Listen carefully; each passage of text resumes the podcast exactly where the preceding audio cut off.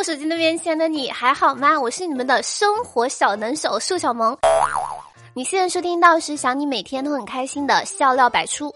现在的人类呢，我觉得可以分为三种：穿羽绒服的保守派，穿短袖的激进派，和一年四季穿冲锋衣的程序员。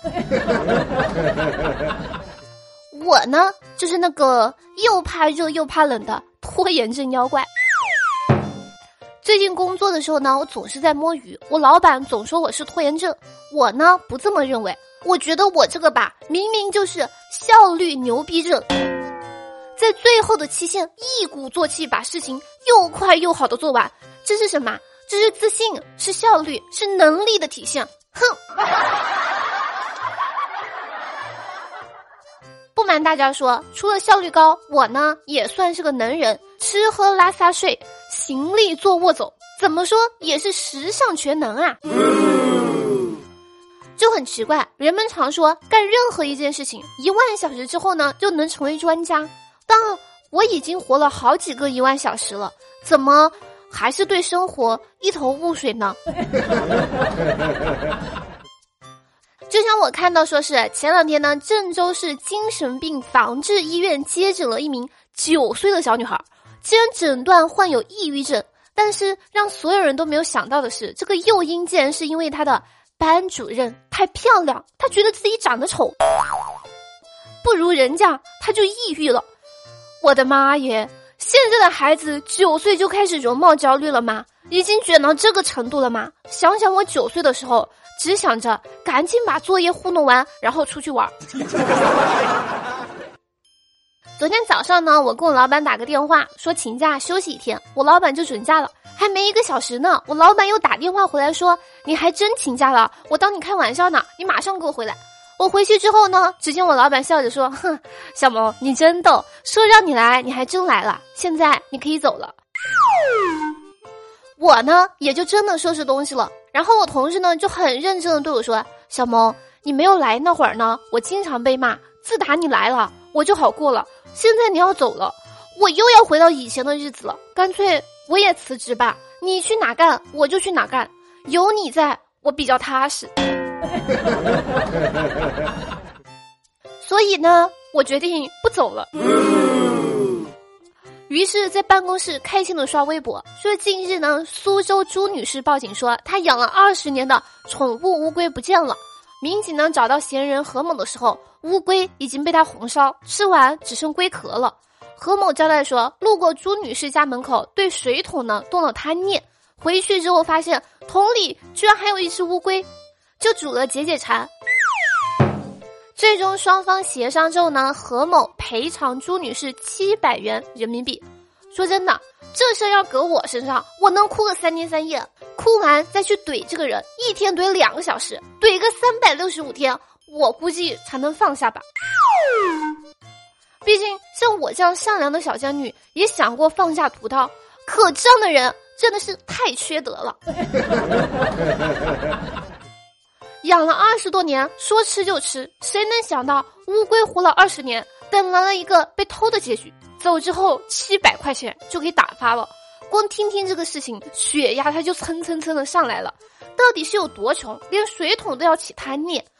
这种人估计就是那种垃圾车路过，可能都要去尝个咸淡吧。哼，晦气。但说真的，我感觉这个人呢是冲乌龟去的，但是在辩解的时候呢，说成了顺手牵羊。就比如有些人呢，他只想拿走一个塑料袋，哪知道里面还有份外卖。这年头，猪呢都知道感恩，这人呢？真的是实力诠释什么叫做人不如猪。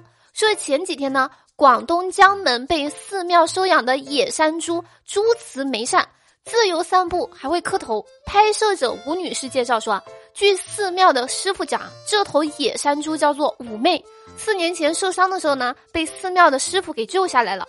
后来到点儿呢，就来蹭饭，一来二去就熟了。这是一只懂得感恩的山猪。但凡有人给他吃的，他就会磕头。兄弟们，人类早期驯服野猪过程的珍贵影像，这不就是吗？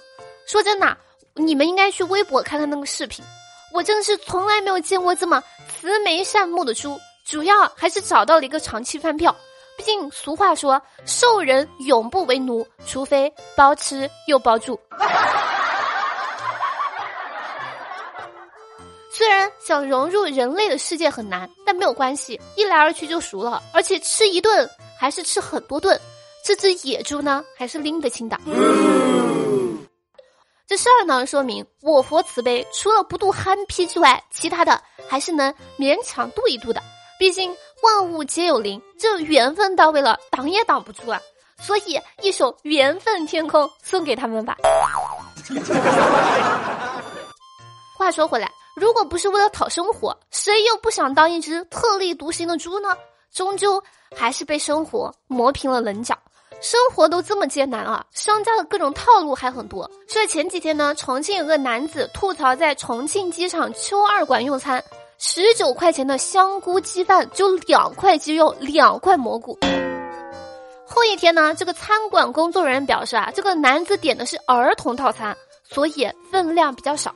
他表示，餐馆呢有出品标准，具体有几块香菇鸡肉，看肉和香菇的大小，总量应该呢有五十克。怎么说呢？我觉得这个餐馆的回应吧，其实也没有说清楚。这个儿童套餐就字面上的意思，儿童套餐还是指的是鸡是儿童鸡，还没有长大，所以就只能有两块。这事儿呢，就是离谱他妈给离谱开门了，离谱到家了，看不起谁呢？现在小孩子两块鸡块哪能够吃啊？我谢谢你帮儿童们快乐成长。礼貌想说你儿童吗？儿童想说你礼貌吗？总之呢，这顿饭吧，不能说和香菇鸡饭毫无关系，只能说完完全全没有关系。鸡呢，只是受了点皮外伤，但顾客的钱包却被深深的伤害到了。其实也说不定，万一是这个商家觉得，哎，我们就是去机场吃饭的人，吃多了之后犯困，他赶不上飞机，这不赔大发了吗？鸡要是知道事情会这样发展，估计鸡都会感动哭了。虽然我们中华文字博大精深，但有些使用它的人呢却居心叵测。照这么下去啊，感觉可以出一本书，书名就叫做《一只鸡可以吃几年》，或者“可持续吃鸡”。啊啊啊！好了，接下来时间我们来看一下上期节目。上期节目沙发呢是三网哥哥。然后以上呢就本期笑料百出的全部内容，感谢你能从头听到尾。如果说喜欢节目或者本人话，记得点赞、转发、评论、打赏、打 call，一条龙服务哟。好了，本宝宝哔哔完了，我们下期节目不见不散，拜了个拜。